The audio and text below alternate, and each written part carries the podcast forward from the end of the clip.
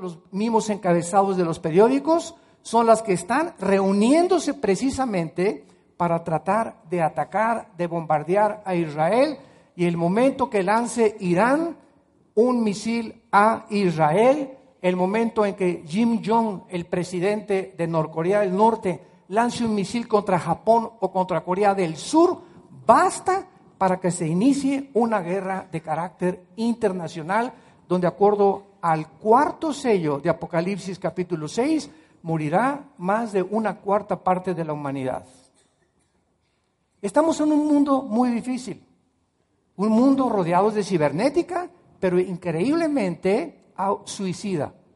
Como dijo Winston Churchill, el gran ministro de Inglaterra hace algunos años en la Segunda Guerra Mundial, el fin del mundo no va a acabarse con guerras, las naciones se acaban suicidándose unas a otras. Y estamos en un mundo donde los gobernantes han enloquecido. Ponte a examinar la mayor parte de los gobernantes del mundo en el Asia, en Europa, etcétera, etcétera, y te vas a dar cuenta que no es posible que la gente sufra por ellos. En Irán, por ejemplo, los iraníes son, no se imaginan qué personas tan agradables. En Venezuela, qué personas tan agradables los venezolanos. ¿Cuál es el problema? No es el pueblo, son los gobiernos los gobiernos que hechizan, que subyugan, que oprimen al pueblo y que el pueblo tiene que pagar las consecuencias. Y esta es la razón por la cual en 1 Timoteo 2 se nos ordena orar por los gobernantes para que podamos tener paz en México. La noche está avanzada, dice la Biblia, estamos más cerca de nuestra salvación. Desechemos pues las obras de las tinieblas y vistámonos las armas de la luz. Tenemos dos dimensiones en las cuales vivir. El momento en que tú pecas, aquí estamos en la luz cuando estamos en contacto con la Biblia todos los días, cuando vivimos en oración, cuando estamos cerca de Dios, cuando estamos santificándonos, limpiándonos, caemos y pecamos, pero venimos a la cruz y hay perdón en la sangre de Cristo y te tratas de mantenerlo el más tiempo que puedas en la luz. Pero el momento que pecamos, nos salimos de la luz, inmediatamente quedamos bajo el mundo donde Satanás tiene derecho a tu vida y a mi vida también. No podemos más que ser protegidos cuando estamos bajo la luz. Dice primera de Juan, capítulo 1, y la sangre de Cristo nos limpia de todo pecado si caminamos en la luz. Entonces, mientras estás en tinieblas, vas a perder la dirección, vas a perder la esperanza, vas a comenzar a desanimarte, vas a comenzar a no poder discernir entre el bien y entre el mal, y el mundo y la presión del mundo, que es como algo que nos jala en contra de la corriente que nosotros llevamos, sin que te des cuenta, vas a ir en esa corriente. Y cuando abres los ojos, muchas veces muchos cristianos tienen que tocar fondo, porque se olvidaron que sin santidad no se puede vivir. Y que si Dios es tu escudo, nuestra fortaleza, y que los vecinos de los malignos y nuestros enemigos son desechos por el poder de Dios si caminamos con Él, lo contrario sucede cuando abandonamos el camino de la santidad.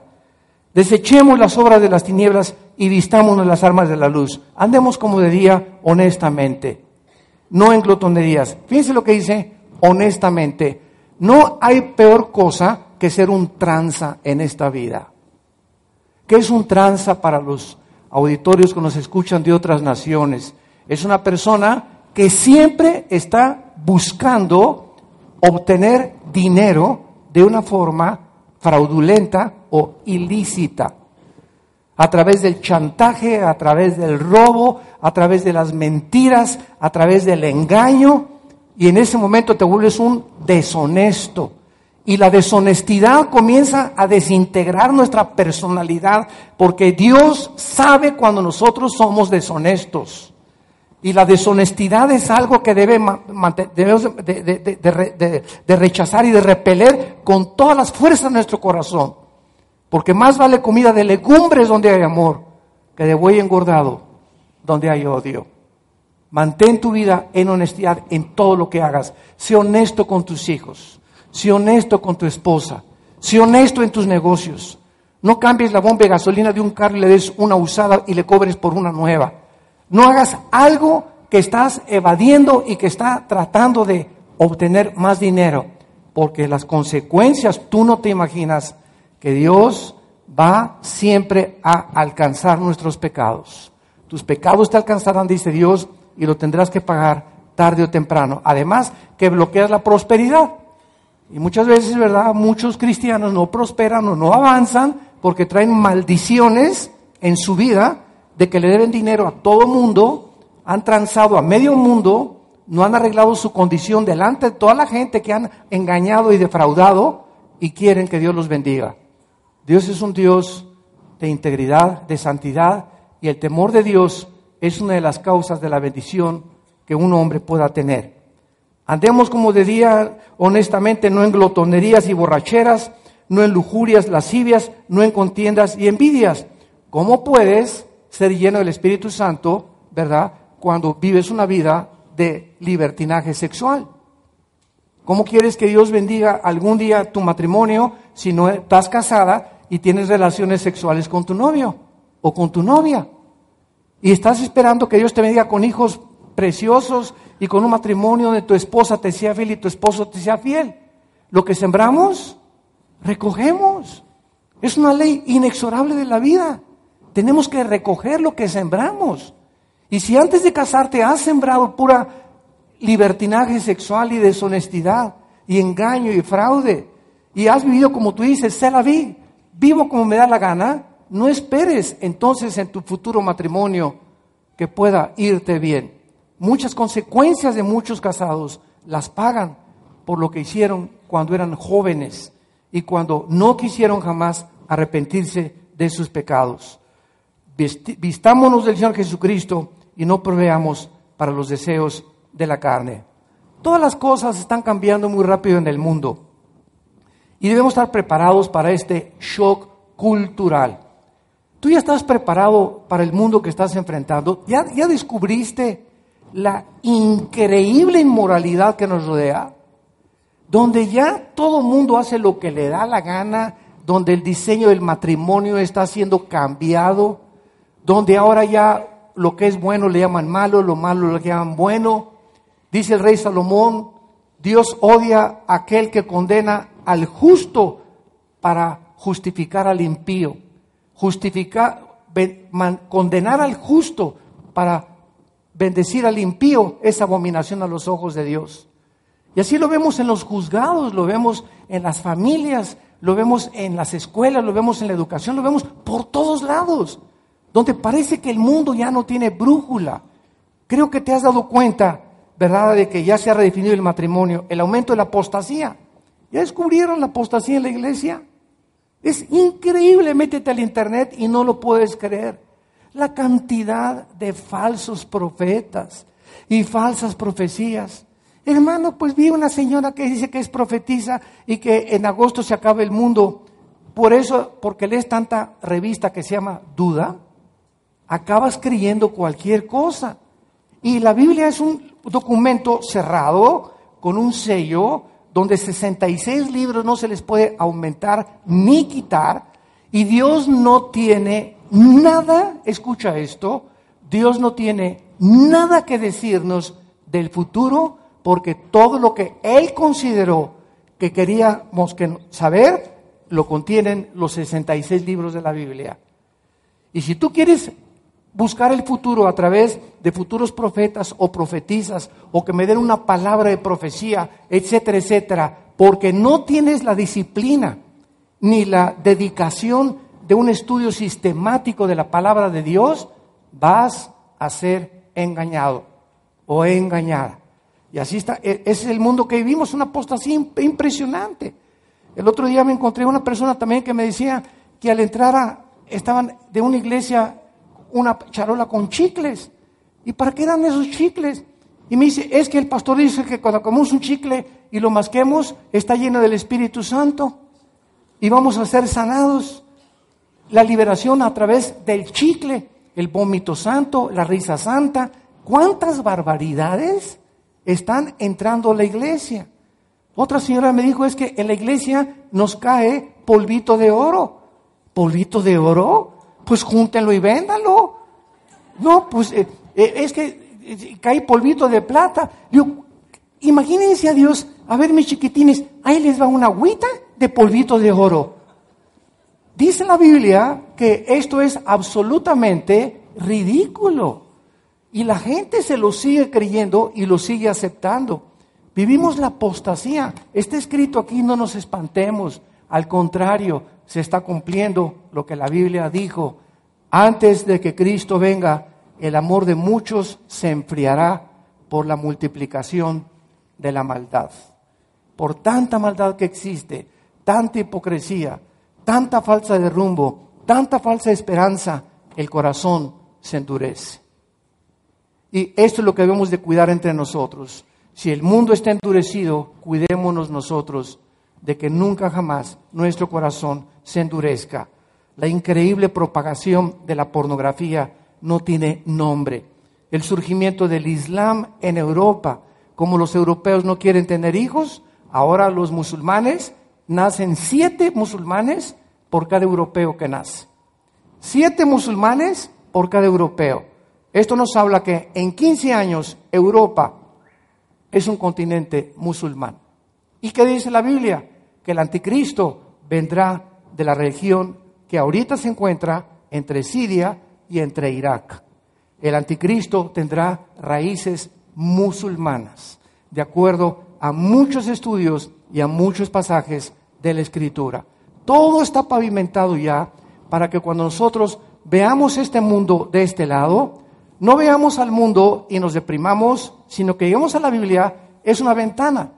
La Biblia es como una ventana que nos permite ver a través de lo que está aquí y nos rodea y vemos el futuro que la Biblia nos, muestra y nos están esperando ángeles, nos está esperando el bien y la misericordia, una vida de paz, una vida de tranquilidad, una vida de, de, completo control de nosotros mismos, una vida donde hay luz.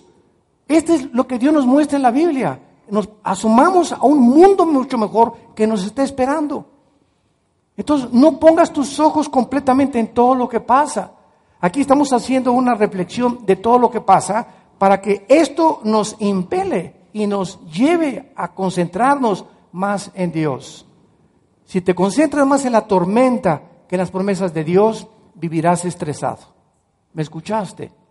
Si te concentras más en tu problema y estás en tu problema pensando, ay, esto y el otro, y el mundo, y las bombas, etcétera, etcétera, y no dejas que Dios te hable y te dé la paz que necesitas, vas a vivir estresado, preocupado, desanimado, y vas a comenzar a abandonar el camino de la justicia y de la verdad el surgimiento y amenaza de Rusia sobre Europa, aunque no voy a hablar de profecías ahorita, y todas estas, el increíble aumento demoníaco de los ataques terroristas, las amenazas de debilidad en Europa, etcétera, etcétera, vemos que algo está sucediendo en el mundo.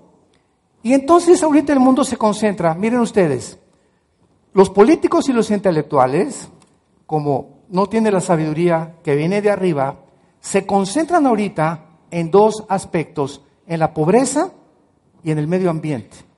Son los dos temas primordiales que el mundo cree o las Naciones Unidas consideran que es lo que se tiene que solucionar. La pobreza en el mundo y el medio ambiente. Y ellos no saben que estos dos problemas, la pobreza y el medio ambiente, no es más que el resultado del pecado humano. Veamos Isaías 24 escrito hace 2700 años, Isaías 24, y esta profecía es impresionante. Vean ustedes lo que Dios hace y relaciona con el pecado. Dice el versículo 4 de Isaías 24, se destruyó, cayó la tierra. Recordamos que fue escrito hace cuánto? 2700 años. Y en 1946-48, cuando se descubrieron los rollos del Mar Muerto en Qumran, junto al Mar Muerto, entre los 80 manuscritos antiguos que encontraron, se encontró el libro de Isaías. Y si ustedes van a Jerusalén, el libro de Isaías lo pusieron alrededor del centro del museo, los que nos acompañan a, Israel en, hace dos o tres años lo pudimos constatar, y es el libro y los pergaminos más auténticos que existen en la arqueología moderna. Y exactamente así como en 1948 encontraron los pergaminos de Isaías, es exactamente el que tenemos en la Biblia. Es increíble que este libro de Isaías se haya mantenido por más de 2500 años completamente inalterable. Y esto dice Isaías hace 2700 años, se destruyó, cayó la tierra, enfermó, cayó el mundo, enfermaron los altos pueblos de la tierra, y la tierra se contaminó bajo sus moradores. O sea, ¿a qué se debe la contaminación del medio ambiente? A que ya no hay frutas sanas, aire sano, agua sana, mares sanos, los mares contaminados con millones de litros de petróleo. Se contaminó la tierra por sus moradores. Nosotros hemos hecho del planeta que nos rodea un basurero. Y ya que es un basurero, estamos tratando de limpiarlo con escobas. Vamos a quitar la mugre y el medio ambiente se va a purificar sin darnos cuenta que esto no es la solución, sino que dice el versículo 5, la tierra se contaminó bajo sus moradores porque traspasaron las leyes, falsearon el derecho, quebrantaron el pacto sempiterno. Por esta causa la maldición consumió la tierra y sus moradores fueron asolados.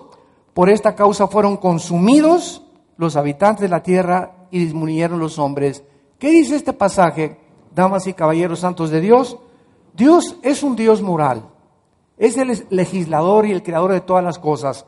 Y Él ha puesto una línea. Cuando yo voy manejando, me encuentro una luz en las calles que tiene colores, verde, ámbar y rojo.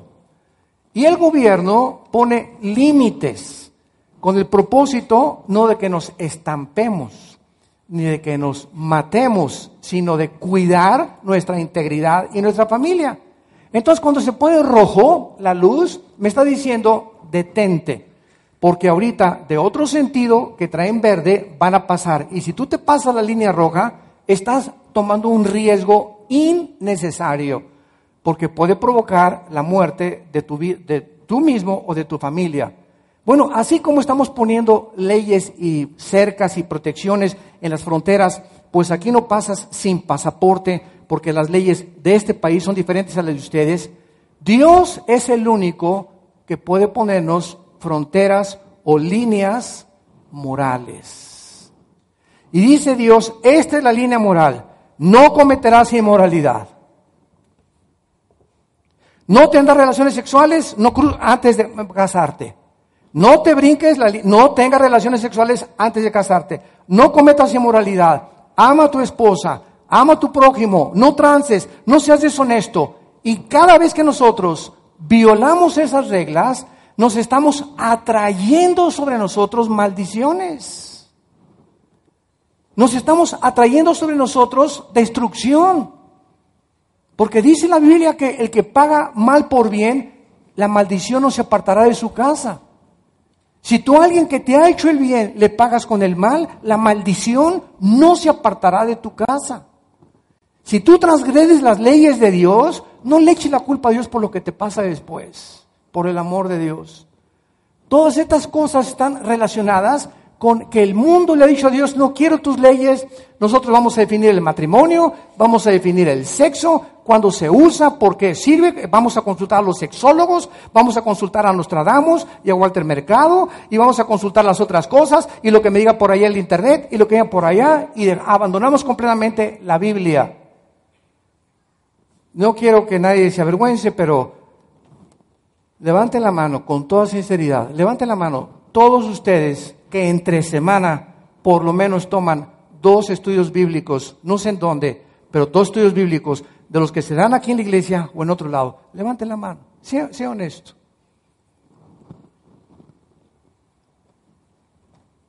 Y los demás, ¿cómo puedes con una torta aquí el domingo nada más, un mensaje el domingo, creer pero eso sí, van de congreso a un congreso de esto, y un congreso de esto, y un congreso de esto. Y no son malos los congresos, pero no te pueden mantener en el camino. Vas a un congreso y se habló, y el hermano, y te inyecta una medicina para uno o dos días y te vuelves a desinflar otra vez, porque lo que nos sostiene es la palabra de Dios. No podemos vivir de congreso en congreso. Tenemos que entender que si no hay un discipulado en nuestras vidas, si no le dedicamos tiempo al estudio sistemático de la palabra de Dios, no podemos verdaderamente sobrevivir la crisis en la que el mundo se encuentra actualmente. Ahora, ¿cuál es nuestra responsabilidad ante toda esta situación? Cristo vino al mundo y ¿cuál fue la misión de Jesucristo? Su gran misión fue venir, bajar del cielo y despojarse de todos sus poderes, no hablar nada por sí mismo, no curar a nadie por sí mismo, no echar demonios por sí mismo a nadie. Todo lo hizo el Padre a través de él. Y continuamente Jesús dijo, yo no hablo mis propias palabras, el Padre que me envió y voy a regresar a Él, Él me dio las palabras que ustedes necesitan oír y esas palabras que les quiero hablar los van a sostener en las crisis que van a enfrentar. No es el dinero el que te va a sostener, ni tu compadre, los amigos fallan, los mismos familiares fallan, es la palabra de Dios lo que los va a sostener. Esta es la comisión que vino Jesucristo. Vamos a Juan 17 y leamos algunos, algunos, algunas palabras que nos deja el Hijo de Dios. Dice el versículo 4, esta es la oración sacerdotal, que Jesús elevó al cielo antes de morir. Yo te he glorificado en la tierra, he acabado la obra que me diste que hiciera. ¿Cuál es nuestra responsabilidad? ¿Cuál fue la responsabilidad de Cristo y la misión de Cristo? Terminar una obra. ¿De acuerdo? ¿Cuál fue? ¿Qué obra le dio Dios aquí en el mundo para hacer a su Hijo Jesucristo? ¿Qué obra le dio Dios? Predicar el Evangelio, claro, ¿verdad? Sanó los enfermos, echó demonios, pero la principal obra de Jesús fue la cruz. Por eso comienza el versículo glorifícame, la hora ha llegado. La hora para la cual nació Jesús no fue su nacimiento. Porque si Jesús hubiera nacido y hubiera dicho lo que dijo y hubiera muerto en la cruz, síganme con mucho cuidado, y Cristo no hubiera resucitado, hubiera Cristo pasado a formar parte de Buda, de Mahoma, de Mahatma Gandhi, de el Dalai Lama, de, todos los eh, eh, Confucio y de todos los que se consideran los iluminados y un maestro de moral nada más y de filosofía increíble. Pero Jesús no tenía por qué quedarse en la tumba. Y fue la resurrección de Jesucristo lo que lo vistió, lo revistió para dar testimonio al mundo que verdaderamente era el único ser humano que ha pisado esta tierra que podíamos nosotros oírle con la verdad. Todos los demás algunas verdades dijeron. Todos los demás algunos fueron buenos hombres. Todos a lo mejor dieron algunos eh, eh, consejos morales, pero Jesucristo vino a levantarte de los muertos. Vino a darte una vida completamente diferente. Y esa fue la misión de él más que cualquier otra cosa. Y continuamos leyendo. Dice el versículo 3, eh, y esta es la vida eterna. Que te conozcan a ti, al único Dios verdadero, y a Jesucristo a quien has enviado. ¿Qué es la vida eterna? ¿Perdón? Es conocer a Dios. ¿Cómo lo podemos conocer a Dios? No hay ninguna otra manera más que en la Biblia. Cualquier otro documento o cualquier otro medio que tú trates de encontrar para conocer a Dios, ya, siendo, ya, ya, sea yendo a Chapultepec con las clases de yoga o concentrando en el tercer ojo o a través de la meditación trascendental, cualquier otro medio que tú trates de poder comunicarte con la fuerza y con el universo, estás engañado, engañada. Jesús viene al mundo a decirnos cuál era el medio para tener contacto con su Padre a través de la palabra de Dios. Y finalmente dice Jesucristo en el versículo 4, te he glorificado, he acabado la obra que me diste, ahora pues glorifícame. Versículo 6, he manifestado tu nombre a los hombres que me diste del mundo, tuyos eran y me los diste y han guardado tu palabra. Ahora han conocido que todas las cosas que me has dado proceden de ti, porque las palabras que me diste les he dado, ellos las recibieron y han conocido, o sea, al recibir la palabra de Dios, conocemos. Nadie me lavó el cerebro, nadie me persuadió, es una convicción espiritual que solamente puede tener la persona que recibe con mansedumbre la palabra de Dios en su corazón. Ahora han conocido verdaderamente que salí de ti y han creído que tú me enviaste. No es hasta que recibes la palabra que verdaderamente sabes en quién has creído y sabes que si Jesús bajó del cielo y regresó al Padre, nos espera el mismo futuro a ti y a mí.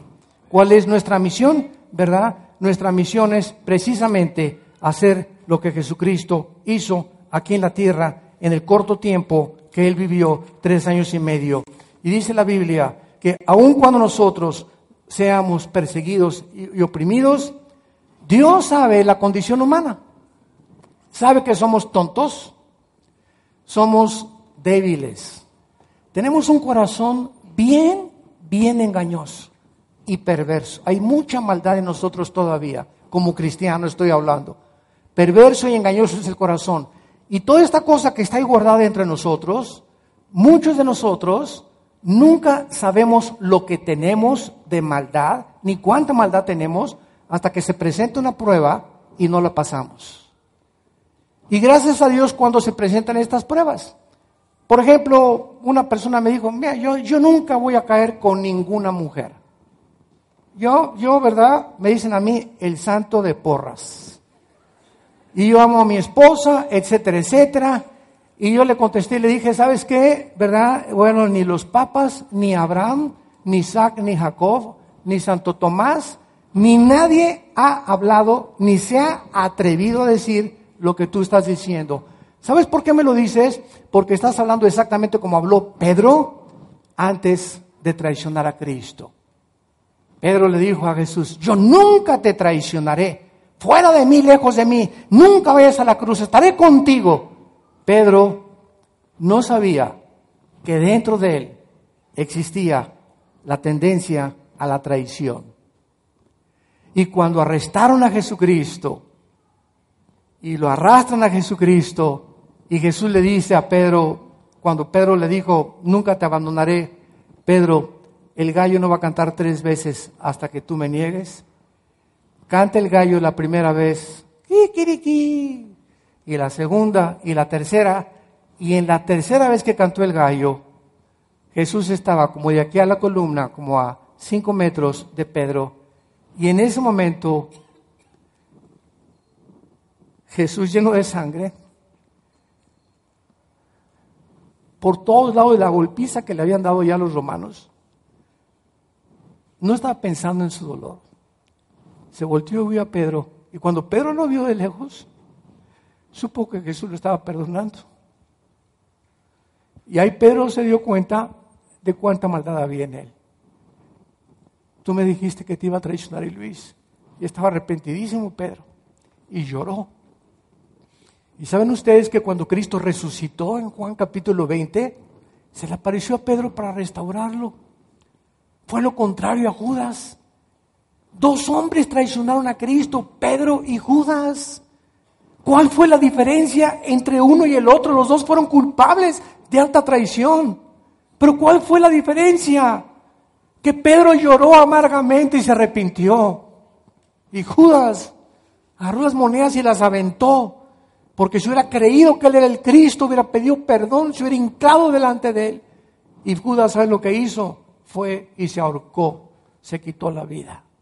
Esa es la diferencia entre los que siguen a Cristo y los que lo niegan.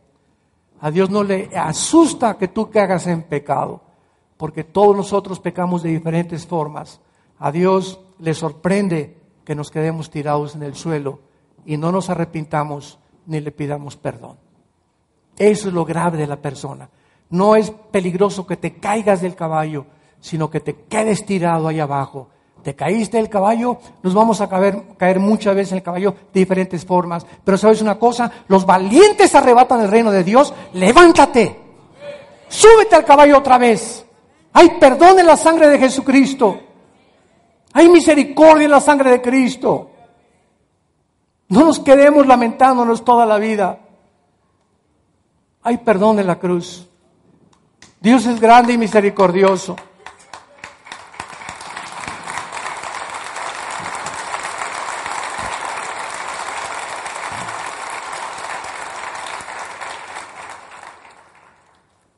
Entonces Dios, al ver esa fragilidad que tenemos, somos todos, dice, puestos en la balanza, ninguno es mejor que otro. Y si algo tenemos es por el Espíritu Santo que mora entre nosotros. Por eso cuando dice la Biblia que somos santos no significa que somos buenos. La palabra santo no significa bueno, significa separado.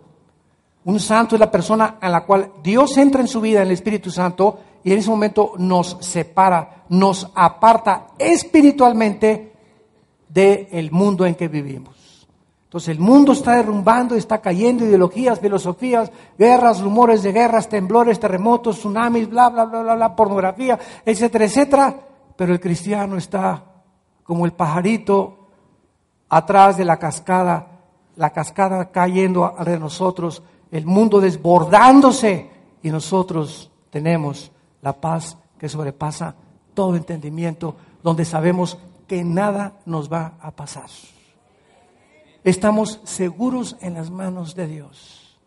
Que se caiga, que se derrumbe, que tu esposo te dejó, tu esposa te dejó, tu hijo te traicionó, Él nunca nos dejará, nunca nos abandonará. No temas, dice el Señor, yo estoy contigo.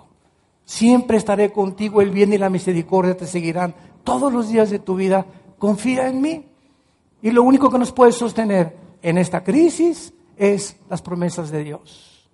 No hay nada más que las promesas de Dios para sostenernos en el mundo que vivimos. Vean algunas de ellas en el Salmo 37, que es uno de mis favoritos. Dice el Salmo 37, confía en Jehová, versículo 3, y haz el bien. Y habitarás en la tierra y te apasantarás de la verdad. Esta palabra confiar es la palabra hebrea con B de burro, batach, se escribe y se pronuncia bataj. Significa sentirte seguro, firme y confiado. Confía en Jehová.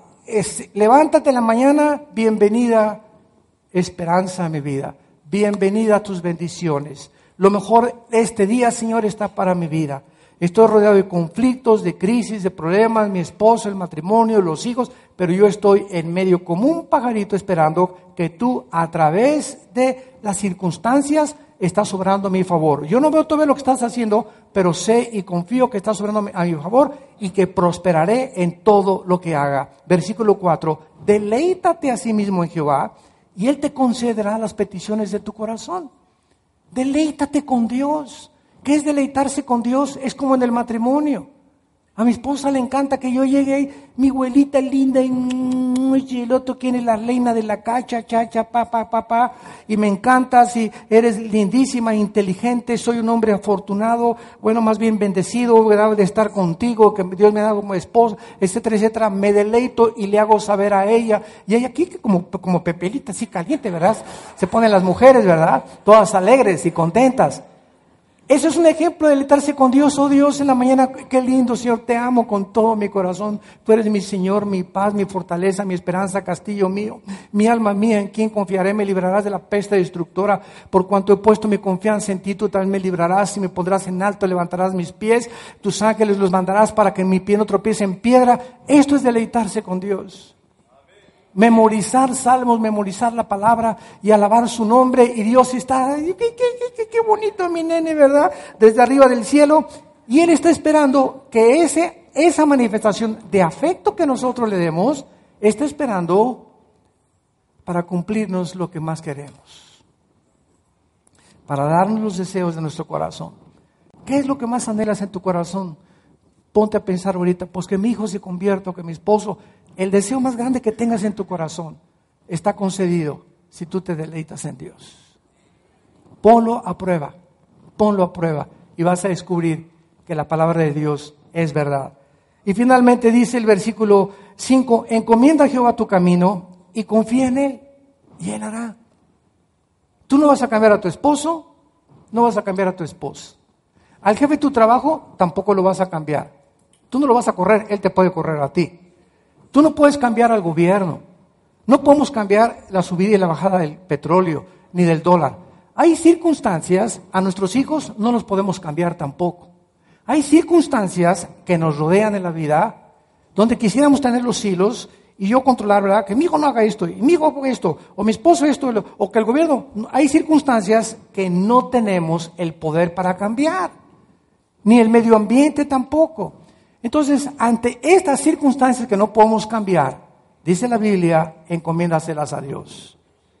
Señor, te pido por mi hijo, te pido por mi esposa, te pido por esto, yo quiero tener paz, quiero dedicar ya en los pocos años que me quedan, me voy a deleitar en tu palabra en la madrugada cuando me levante. Antes de irme al trabajo, antes de bañarme, voy a pasar 10, 15 minutos con tu palabra, deleitándome sobre todo en los salmos, confesando, tú eres mi la misericordia, me seguirán todos los días de mi vida, eh, me, me, saciarás de larga vida, me mostrarás tu salvación, soy tu ovejita, tú eres mi pastor y toda esta manifestación de exaltación a Dios nos llena de una paz y de una fortaleza inimaginable que nos ayudará a enfrentar las crisis en las que nos encontramos. Porque separados de Él, nada podemos hacer. Guarda silencio, versículo 7, ante Jehová y espera en Él y no te alteres con motivo del que prospere en su camino por el hombre que hace maldades. No te inquietes por el que te transó. No te inquietes por el que te defraudó. No te enojes con las personas que te maldijeron o con las que están hablando mal de ti. No, que nada te quite tu paz. Guarda silencio ante el Señor. Cualquier arma forjada contra ti no prosperará. Porque esta es la herencia que nos corresponde como hijos e hijas de Dios. Ninguna arma forjada contra nosotros prosperará. Isaías 59, 17. Ninguna plan que el enemigo tenga contra tu vida va a prosperar. Se van a estrellar contra la pared. Porque somos sus hijos, porque Él es nuestro escudo y porque Él nos sacará adelante. Pero confía en Él y deleítate en Él, para que estas promesas se puedan cumplir. Deja la ira, versículo 8, y desecha el enojo. No te excites en ninguna manera a hacer lo malo. Los malignos serán destruidos, pero los que esperan en Jehová heredarán la tierra. Santos de Dios, vivimos en un mundo conflictivo, un mundo cada vez más loco, más psicosis se encuentra por todos lados, pero tenemos una esperanza. ¿Qué haríamos sin este libro?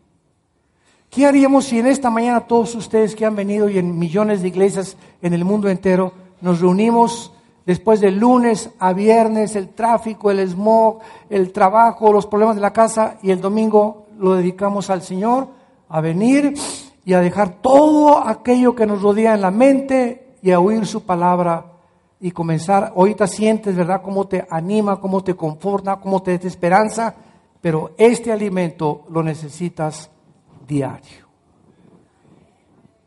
No se conformen el domingo nada más, no vas a aguantar, no vas a resistir ni vas a poder aguantar las crisis que se vienen en el mundo. Dice la Biblia que somos más que vencedores sí, sí condicional, permanecemos en su palabra. Te, damos las gracias en esta mañana por tu santa y bendita palabra. Gracias Señor porque la noche está avanzada, tal vez avanzadísima ya. Levantémonos ya y vivamos la realidad. No vivamos en una burbuja de jabón, en un mundo de fantasía que no existe la realidad es diferente. Separados de ti, nunca podremos jamás resistir la presión tan grande que ejerce el mundo que nos rodea, la inmoralidad, los problemas económicos, sociales, políticos, religiosos, en ti estamos seguros. Gracias Señor por tus palabras que nos dices, no tengan miedo, pequeña manada. Si ustedes han creído en Dios, crean también en mí. En la casa de mi Padre hay muchas moradas. He ido a prepararles un lugar y muy pronto todos volveremos a estar juntos. Yo sufrí las espinas y los clavos, los golpes en la espalda, la violencia de aquellos a quienes bendije, de aquellos a quienes sané, de aquellos a quienes liberé de espíritus inmundos y acabé en una cruz. Y a pesar de eso, nunca me separé de mi Padre, porque esa es la fortaleza que necesitamos en medio de nuestros enemigos. Si Él con nosotros, ¿quién contra nosotros? El que no escatimó a su Hijo, sino que lo entregó por todos nosotros, ¿cómo no nos dará todas las cosas si nosotros se las pedimos? Oh Jesús, gracias. Gracias por tu vida resucitada. Gracias por ser nuestro Señor y Salvador. Gracias por tu sangre, por haber dado tu vida en nuestro lugar. Te amamos Jesús. Mueve a tu pueblo a alabarte, a glorificarte, a deleitarse en ti, Jehová de los ejércitos, para que las peticiones de nuestro corazón sean concedidas y tengamos una vida de paz, llena de fruto, de gozo, de alegría y de esperanza. Alégrense todos los que esperan en Él, porque Él vive y para siempre es su misericordia. Ahora en esta mañana muchos de ustedes tal vez que nos visitan o tal vez que nos ven por las redes sociales no tienen a Cristo en sus vidas. Les invitamos a que vengan a la cruz. Ven a la cruz. Haz la paz con Él. ¿Por qué quieres endurecer y por qué quieres seguir viviendo como vives? Él te está esperando con los ojos abiertos con los brazos abiertos, Él te ama. Pídele perdón en este momento y dile estas palabras. Señor mío y Dios mío, te pido perdón por mi vida. Yo sé que no voy a alcanzar nada ni lograr nada sin ti. Entra en mi corazón, Jesús.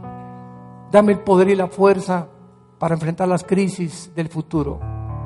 Ahora entiendo que nací no solamente para vivir como los animales, sino para conocerte, descubrir que eres real, que resucitaste a los tres días y que ahora quieres entrar a morar en mi alma hasta por toda la eternidad.